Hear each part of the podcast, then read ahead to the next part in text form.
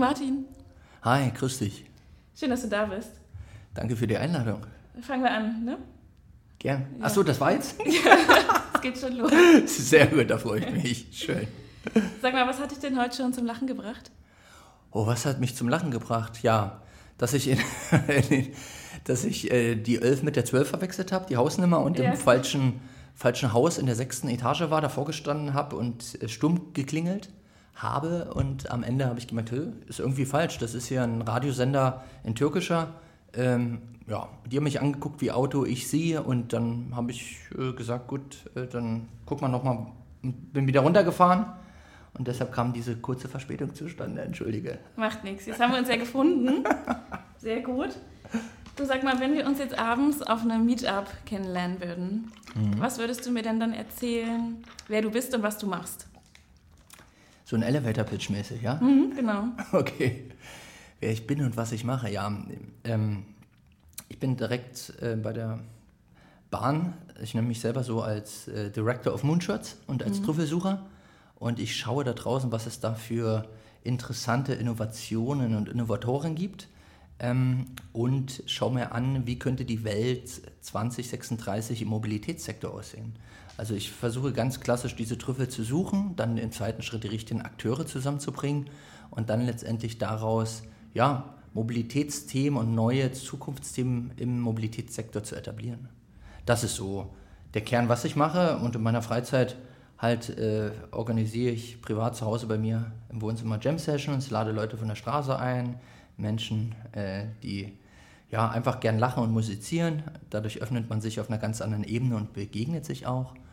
Ja, und bin ein klassischer Innovator, Enabler, Visionär, Trüffelsucher äh, und habe da Freude am Leben, äh, die richtigen Leute zu connecten, zusammenzubringen und zu unterstützen bei dem, was sie machen. Mhm. Und dein genauer Titel bei der Deutschen Bahn ist ja Head of New Horizons, richtig? richtig? Warum konzentriert ihr euch jetzt auf 2036?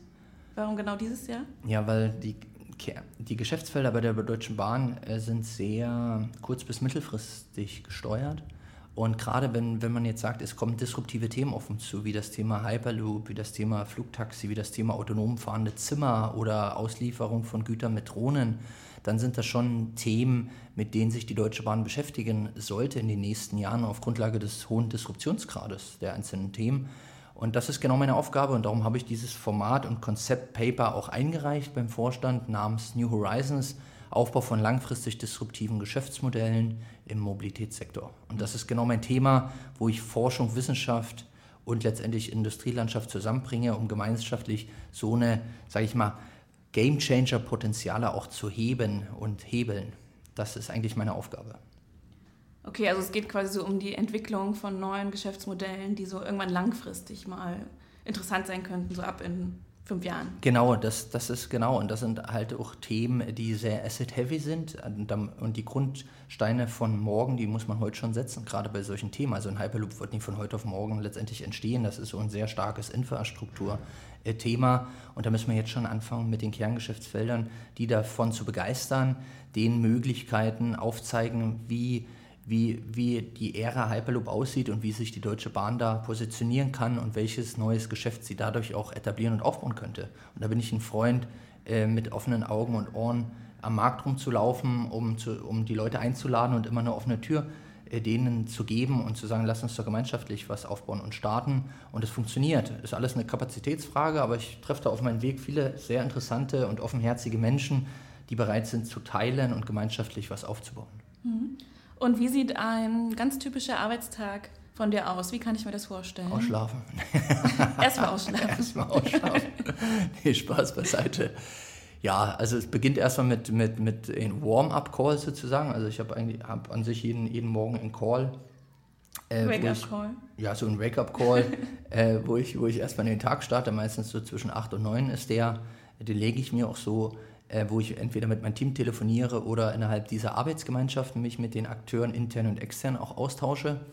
Ähm, und dann mache ich mich letztendlich auf den Weg, ähm, dass ich, dass ich ähm, externe Akteure weitere suche, also immer diese, diese Themen, die ich andocke. Also vier Arbeitsgemeinschaften sind es an der Zahl, die ich gerade genannt habe. Hyperloop AG, Flugtaxi AG, Autonom Fahren Hotelzimmer und Güterdrohnen AG.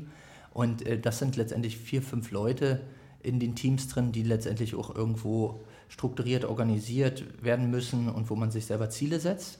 Das ist das eine. Das andere ist, dass ähm, die Trendlandschaftskarte, die wir geschaffen haben, ähm, täglich äh, gechallenged wird. Das heißt, immer wieder äh, kriege ich Feedback von internen und externen Kollegen, äh, um diese Mobilitätstrendkarte äh, der Zukunft ähm, zu verbessern und zu erneuern.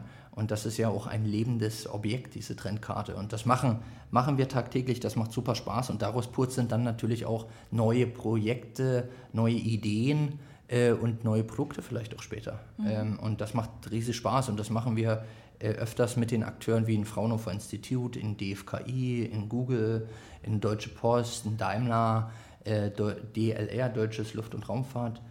Ähm, also das macht Spaß, immer wieder up-to-date zu sein und sich mit den richtigen Akteuren äh, zu treffen, zu verabreden, sei es physischer Natur oder auch äh, letztendlich ähm, in der digitalen Welt. Was treibt dich da ganz besonders an bei dem Job, den du da jetzt aktuell machst? Weil ich weiß, du hast ja vorher auch schon mal was gegründet. Warst Richtig. schon mal selbstständig, Unternehmer, mhm. hast ein Unternehmen gegründet, das heißt PaperSea. Richtig. Vielleicht kannst du noch mal so in einem Satz kurz erzählen, was ihr Die da gemacht habt. Höhen und Tiefen und Das ist ja ein ganz anderes äh, Arbeitsleben gewesen als das, was du jetzt zum Beispiel machst. Ja, ja, das ist richtig. Also Höhen und Tiefen durchlaufen mit PaperSea, ähm, neun Jahre groß aufgezogen. Ähm, letztendlich war die Idee, ähm, Fach- und Lehrbücher kostenfrei online zu lesen. Das war die Grundidee und nur seitenweise wie am Kopierer Paper Copy ähm, die Seiten downzuladen und da Zusatzfunktionalitäten, Add-on mit an die Hand zu geben, wie eine automatische Quellenangabe, Fußnoten, äh, letztendlich ähm, eine bessere Verwaltung innerhalb der Bibliothek etc.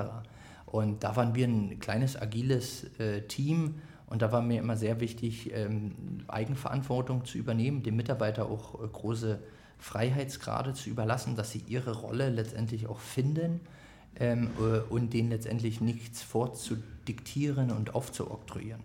Und, und das war eine schöne Zeit und das habe ich Jahre gemacht. Dann war ich halt Dozent auch an der LMU, Hochschule der Medien Stuttgart, äh, Uni Mainz und Co.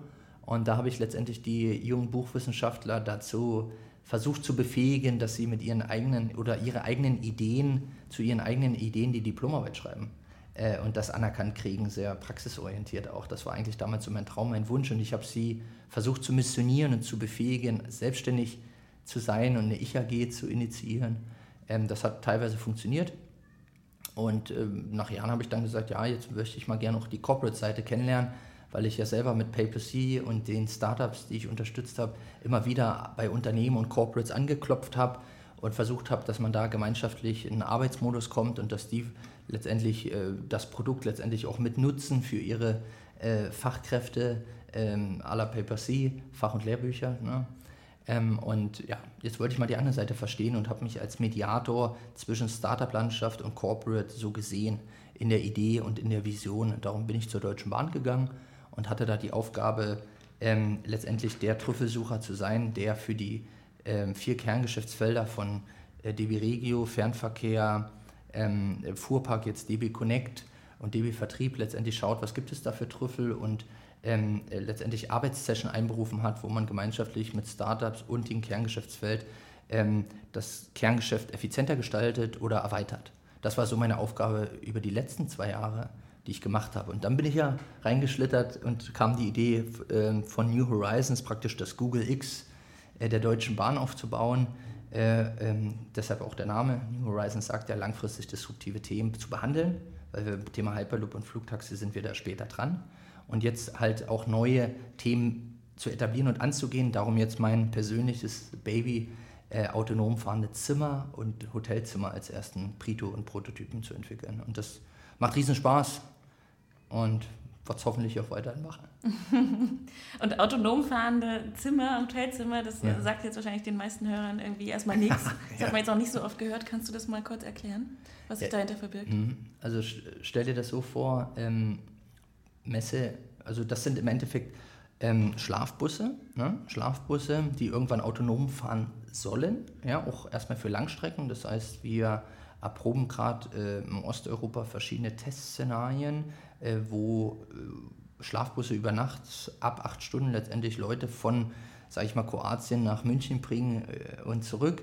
Und dann stell dir vor, du hast dort 25 Schlafbetten drin, ähm, und hast dann eine ähm, Social Area und eine Working Area und äh, kannst dort letztendlich extrem entspannt auch äh, nächtigen, etwas komfortabler und noch komfortabler wie so ein Flixbus. Deine Grundbedürfnisse sind, sind befriedigt.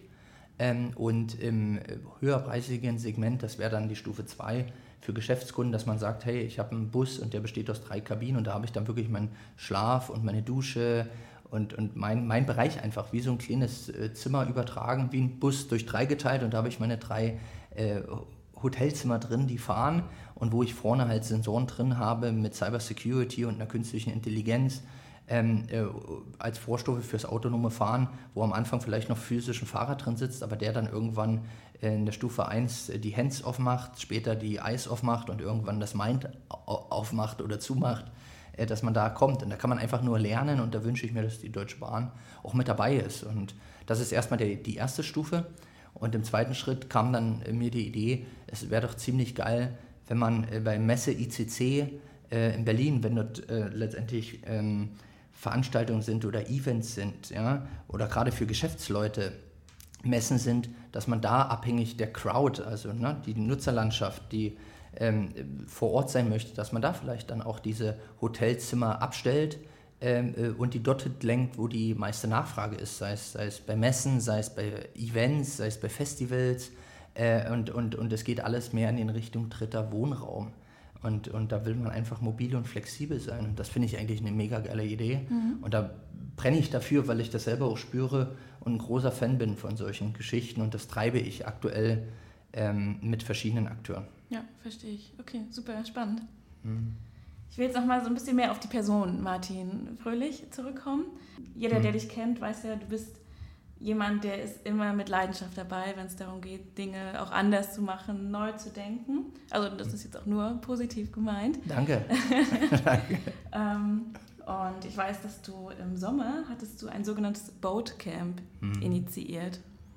Richtig. Erklär doch mal genau, was sich dahinter so verborgen hat und wie bist du überhaupt auf die Idee gekommen, mhm. das durchzuführen? Ja, also die Grundidee war einfach mal ähm, wir haben uns damit beschäftigt mit der, ich habe immer Workshops gemacht mit dieser Trendlandschaftskarte, wie sieht die Mobilität der Zukunft 2036 aus, habe da Workshops in Räumen wie diesen gemacht und äh, verschiedene Ex äh, Leute eingeladen, intern und extern.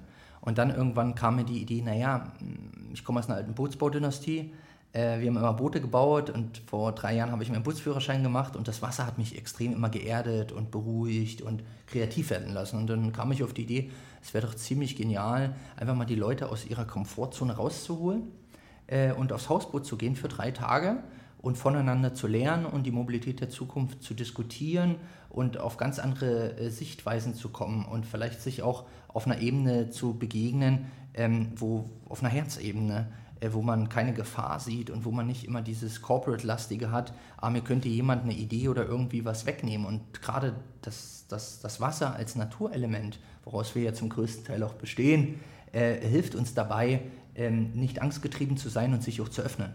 Und in dem Zug habe ich gesagt, ja, zwölf Serienunternehmen, mehr kommt mal mit mir aufs Hausboot. Da war der äh, Gründer und Kollege von Mediamarkt Saturn mit dabei. Dann waren ähm, selber Serienunternehmer, die schon erfolgreich gegründet haben, dabei. Da waren Kollegen vom von Fraunhofer Institut dabei. Ähm, da waren Kollegen letztendlich von Porsche, Daimler, äh, DFKI etc. dabei. Und wir haben uns drei Tage eingeschlossen. Was heißt eingeschlossen? Wir sind tagsüber rumgefahren, haben Workshops gemacht, diese Trendkarte ausgemalt, Hotspots definiert, auf die wir uns ähm, äh, konzentrieren möchten, wie Thema letzte Meile oder der stressfrei individuelle Reiseassistent, um ein paar Themen zu sagen, oder was könnte mit Bahnhöfen geschehen, die brachgelegt sind, was kann man daraus noch machen, ähm, C2C-Märkte aufbauen, etc., Consumer to Consumer, ähm, etc. Und das hat einfach Spaß gemacht und daraus entstehen jetzt auch aktuell Projekte und das ist eigentlich so mein Ziel gewesen an der ganzen Sache, dass man sich auf einer anderen Ebene mal trifft ähm, das wurde von seitens dann Deutsche Bahn so ein bisschen belächelt. Ah, der Fröhlich fährt jetzt mal mit dem Boot da raus. Das, der ganze Spaß hat äh, im Schnitt so um die 2000 Euro gekostet.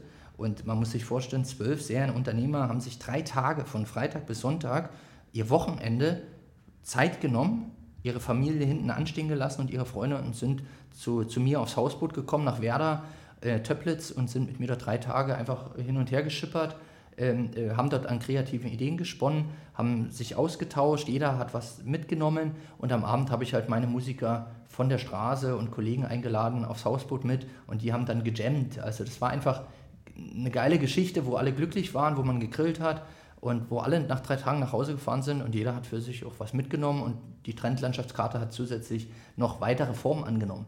Das war mir sehr wichtig und das hat Spaß gemacht und da musste ich mich halt äh, gegenüber dem Konzern auch ähm, beweisen und sagen, hey, was ist denn da eigentlich rausgesprungen bei den Tagen, drei Tagen auf dem Hausboot, weil das war wirklich sehr weit weg von, wie die Deutsche Bahn üblich agiert und an Themen rangeht. Ne? Äh, Design Thinking Workshops in Räumen, das ist schon, äh, hat sich durchgesetzt, aber jetzt geht der Fröhlich noch aufs Hausboot und dann noch mit zwölf Serienunternehmen und dann trinken die noch abend was und jammen. Äh, kann da überhaupt was Sinnvolles entstehen? Und dann habe ich mal gesagt, ja Leute, für 2000 Euro hier, das sind die letztendlich Ideen, das ist die Trendkarte, die weiterentwickelt wurde.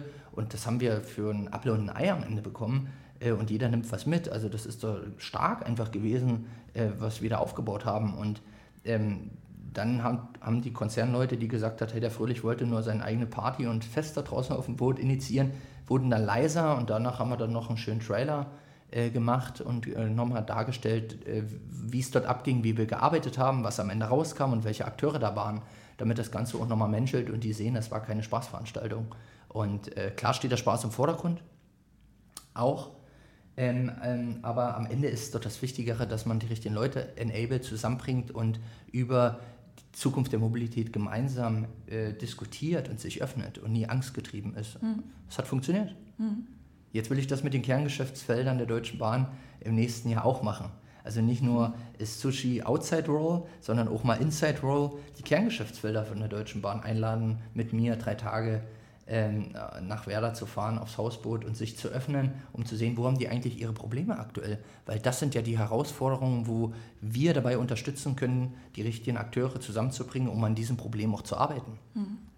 Also du hast erstmal die Erfahrung gemacht, dass es intern nicht so gut ankam. Du hast gesagt, es wurde belächelt. Ja, aber du würdest schon sagen, dass sich das jetzt gedreht hat? Es hat Meinung? sich gedreht, aber äh, mein Learning aus der Geschichte ist, gerade wenn man so äh, neue Formate äh, etablieren möchte, die nicht corporate-typisch sind, dann sollte man im Vorfeld ähm, eine Pressemitteilung oder die Akteure im Konzern auch abholen, warum man das macht, wer dabei ist und dass das keine Spaßveranstaltung ist, sondern das ist ein zweischneidiges Schwert. Ja. Äh, und da steht Spaß auch, auch, ist auch wichtig. Und äh, das, das war mein Learning aus der Geschichte, vorher die Akteure abzuholen, was das Ziel ist, ähm, ähm, dass sie nicht abdriften in eher, äh, das ist nur, nur, nur, nur eine kleine Partygeschichte. Mhm. ja. Wie hatte sich das zu Beginn für dich so angefühlt, dass es erstmal nicht so gut ankam? Das klingt tat, jetzt so ein bisschen wie oh, beim. Das tat weh. Das, das ja. waren, weil es ja auch, ich sage immer so schön, das, das habe ich ja auch mit Leidenschaft aufgezogen mhm. und ist ja, ist ja auch irgendwo Teil von mir, ist ja auch ein Baby, was ich da etabliere an neuen Formaten. Ne? Äh, mit Leidenschaft. Sagt ja der Name schon, Leiden und Schafft. Also kam dann die Quittung so ein bisschen. Tat weh, hat mich sehr getroffen, muss ich ehrlich sagen. Aber ähm, so ist es nun mal. Und da muss man damit umgehen lernen und ähm, danke an die Akteure, die alle mich da unterstützt haben und dabei waren und das befürwortet haben. Und ich danke auch äh, meinem Chef Manuel Geres, dass er da äh, sich für mich eingesetzt hat, hinter mich gestellt hat und das Ganze auch äh, weiter treiben möchte. Mhm. Du hast noch andere Ideen, ne? Was machst du sonst noch so im Alltag? Na, wir werden also, ja jetzt bald mal äh, so ein Laufmeeting organisieren und machen. Das heißt, genau. ich gehe ab und zu mit ein paar Akteuren aus meinen Bereichen laufen. Äh, ich nenne das Laufmeetings und ich hätte nie gedacht, wenn man durch ein äh, Tiergarten äh, joggen geht in der Mittagspause, vom Hauptbahnhof gestartet, ähm, dass man da innerhalb des Laufens so sich austauschen kann, so auf kreative Ideen äh, kommen kann und, und, und, und dann laufen wir eine Dreiviertelstunde, Stunde, sprechen die ganze Zeit miteinander und achten gar nicht auf unsere Atmung, aber das Krasse ist, die Atmung passt sich automatisch an und ich habe kein Seitenstechen. Weil je mehr ich mich auf meine Atmung konzentriere, desto mehr verkrampfe ich und dann kann ich gar nicht sprechen, weil ich dann aus dem Takt gehe irgendwo. Mhm.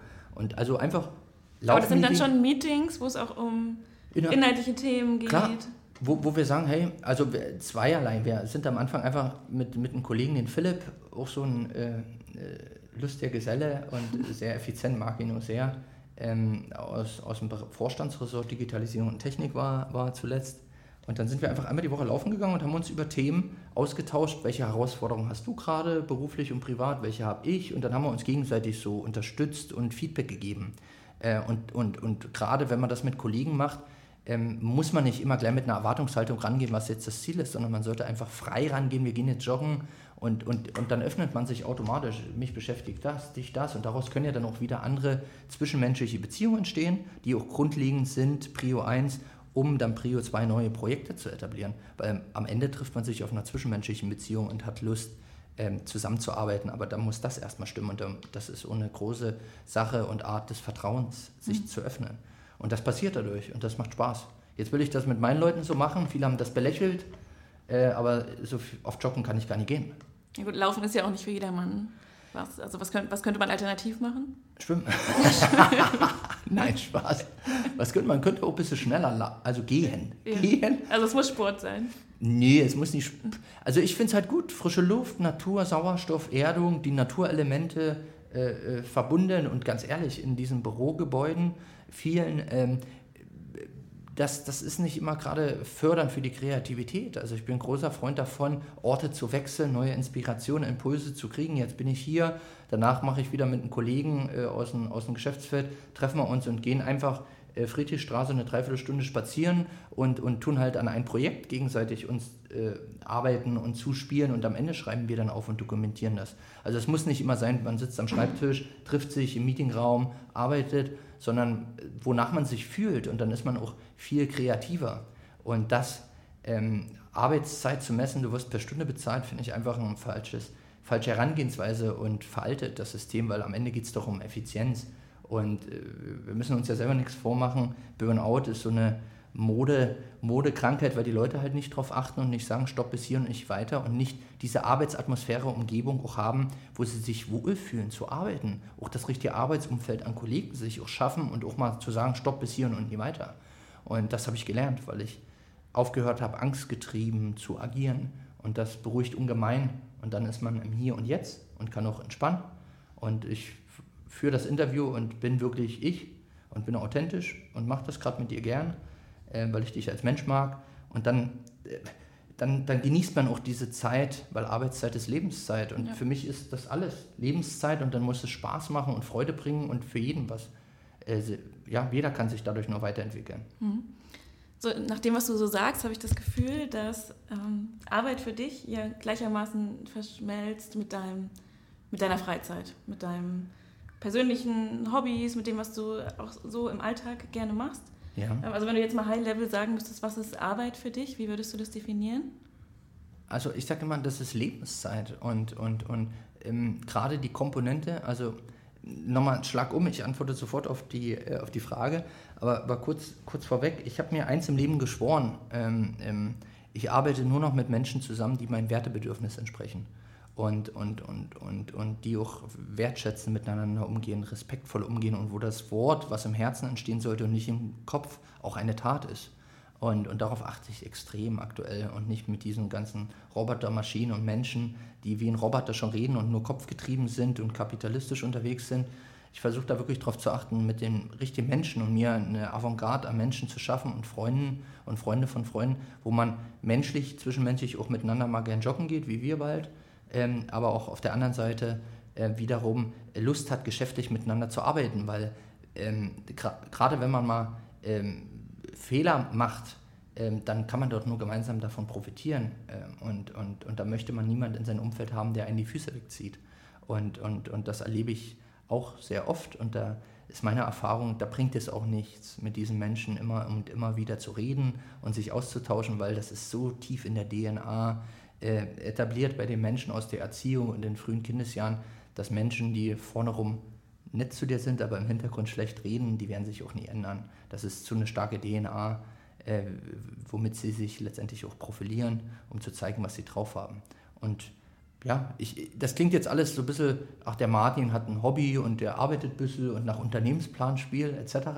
Aber im Endeffekt ist, ist, ist, eine, ist das Mittelmaß zwischen einer gewissen Leichtfüßigkeit und let, letztendlich ähm, Kreativität, nicht angstgetrieben äh, was schaffen zu möchten, möchte, äh, genau das Richtige. Und meines Erachtens die meisten Menschen, ähm, äh, jeder Mensch hat Potenziale, aber die meisten Menschen äh, wagen es nicht durch, durch ihre Angstdecke durchzubrechen und dahinter verbirgt sich dann ihre richtige Persönlichkeit, ähm, die unangepasst erst ähm, reifen kann. und, und äh, wie, ja, und das ist einfach schade, dass viele Menschen äh, nicht durch diese Angstdecke durchgehen und sich denen mal stellen am Ende. Ähm, genau. Jetzt weiß ich nicht, ob ich meine Frage beantworte oder deine Frage beantwortet Die Frage war ja eigentlich, wie definierst du Arbeit für dich? das war schon so eine 180-Grad-Drehung. Hm? Habe ich mich um die Frage durchgemogelt, sozusagen? Nein. Wie definiere ich Arbeit?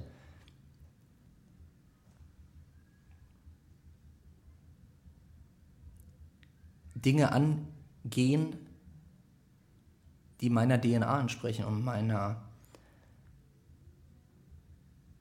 ja, die mir als Mensch entsprechen und die authentisch auch zu mir passen. Und wo ich meine Stärke drin sehe und diese entfalten kann. Das ist für mich Arbeit. Mhm. Ja, finde ich gut. Und hast du lange gebraucht, um diese Stärken herauszufinden? Oder ist dir sowas von Anfang an bewusst gewesen, schon von ich Anfang an deines Berufslebens? Opa hat immer gesagt, der Mensch lernt erst, wenn er selber Scheiße frisst. Darum sage ich das jetzt immer so stark hier, äh, weil es so stimmt. Und ähm, in den Lehraufträgen kamen immer die Studenten am Ende des Studiums zu mir und haben gesagt, Martin, jetzt ist hier Ende des Semesters, äh, jetzt gebe ich die Diplomarbeit ab. Äh, ich weiß gar nicht, wo ich hin will, Hilfe, Hilfe. Und da habe ich gesagt, naja, pass mal auf, probier doch erstmal Sachen aus und, und, und, und, und dadurch merkst du da eigentlich, was nicht deins ist und dann kommst du immer mehr zu deinem Naturell, irgendwann was deins ist, wie beim Topschlagen, heiß, heiß, heißer. Also probier doch Sachen erstmal aus und wenn du dich fragst, äh, was du liebst und wo du die nächsten Jahre arbeiten möchtest, geh nicht so verkrampft und hart mit dir selber um, sondern sei offen für Neues für vieles und, und das ist auch eine Erfahrung, mal zu scheitern und mal was auszuprobieren, was nicht deiner DNA entspricht, weil je höher ist die Wahrscheinlichkeit, dass du zu deiner, zu deiner DNA und deinen Stärken am Ende kommst. Und ich bin ein großer Freund, eher an den Stärken zu arbeiten ja, und sich Leute suchen im Team, die die Schwächen kompensieren von dir selber, als an den Schwächen äh, weiter zu hantieren und zu werkeln. Ja. Und das ist mir immer bewusst geworden und so, das wissen auch meine Leute und, und äh, in der Firma, was meine Schwächen sind und da gehe ich auch ganz offen und ehrlich damit um. Äh, nur jemand, wenn jemand genau in diese Wunde meiner Schwächen reintritt und der weiß sie eigentlich und dann äh, gegenüber Geschäftsführern oder anderen äh, das nutzt, äh, zu bruskieren und sich besser darzustellen, dann ist das für mich jemand, der auf einer schwarzen Liste landet äh, und mit dem ich nichts mehr zu tun haben möchte. Mhm. Martin, weißt du schon, was dein nächstes Projekt sein wird?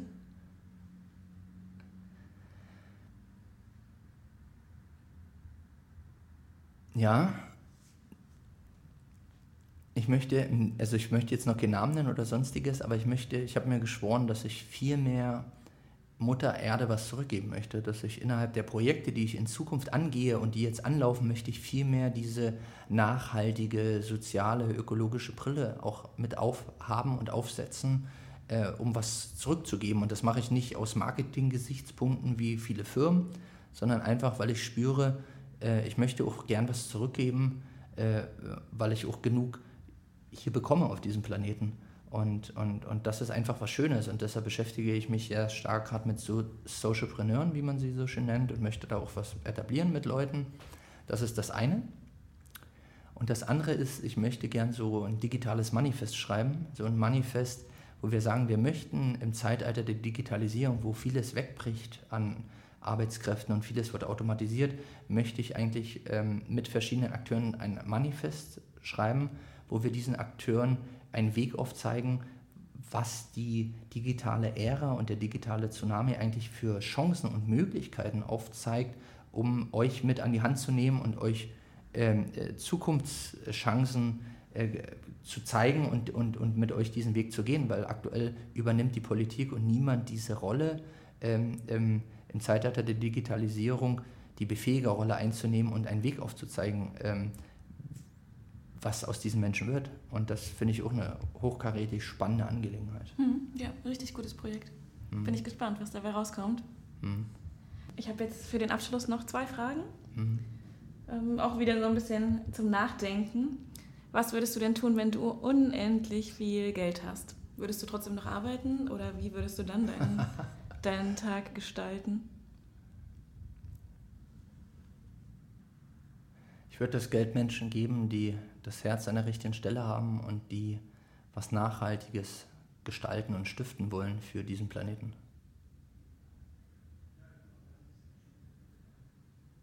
Und ich würde den Menschen, die mit einem ehrlichen Blick und mit einem ehrlichen Lächeln durch die Welt gehen, aber nicht so viel haben und trotzdem, denen es nicht gut geht, auch was abgeben. Mhm.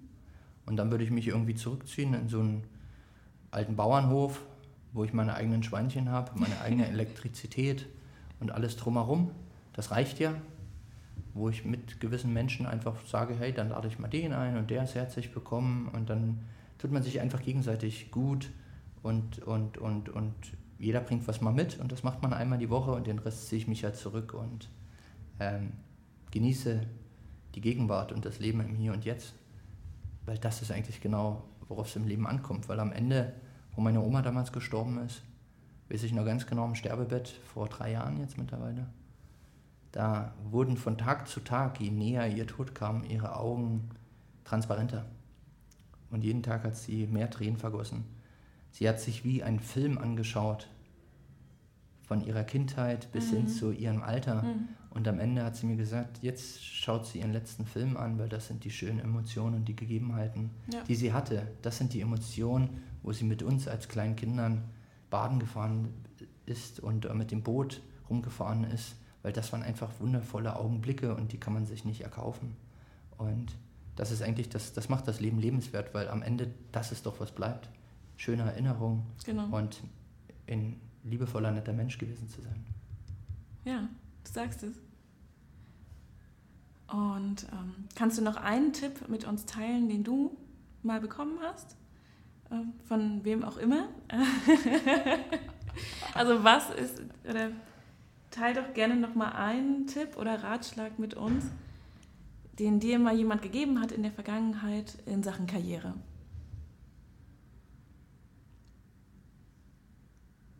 Worauf sollte man achten oder welche Entscheidungen in deiner beruflichen Laufbahn würdest du hinterher als richtig gut bewerten? Ich sage immer, es gibt zwei Seiten, Arten von Menschen, solche und Strolche, und danach unterteilst du in Mädchen und Junge. Und da kommen wir eigentlich zur Antwort. Weil ich habe auf meinem Lebensweg viele Menschen, Karriereleute gesehen, die Ego-Shooter spielen und nur sich über ihre Berufung profilieren und da über Leichen gehen und gute Schauspieler sind und auf einer Klaviatur spielen von A bis Cis-Moll und dann weiterführend noch eine Klaviatur bedienen, die sie eigentlich gar nicht sind, aber wo sie ein guter Schauspieler sind und das nur machen, um schneller an ihr Ziel zu kommen und dann über Leichen gehen. Und ich kann nur davon abraten, und sagen, bleibt auf eurer authentischen Klaviatur stehen, weil das ist das, was sich langfristig bewährt. Vielleicht nicht kurzfristig, aber langfristig. Und das ist einfach das Schöne. Also findet euer Naturell und seid ehrlich zu euch selber, weil am Ende muss man sich selber in den Spiegel schauen und fragen, bin ich das wirklich noch ich? Ist das wirklich das, was ich von mir und meinem Leben und meinem Umfeld erwarte? Weil tu nichts dir selber an, was du den anderen nicht auch antun würdest. Mhm. Ja, Martin, das war unser Interview.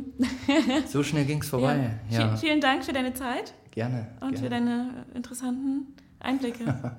danke, danke für die Einladung und ja, euch da draußen alles Liebe und wenn Fragen sind, ich bin jederzeit bereit, das auch zu teilen. Liebe Zuhörer, vielen Dank fürs Einschalten. Wenn Ihnen der Podcast gefallen hat, würde ich mich total freuen, wenn Sie ihn an Menschen weiterleiten können, denen der genauso gut gefallen würde. Ich bedanke mich und freue mich aufs nächste Mal. Tschüss. Ciao.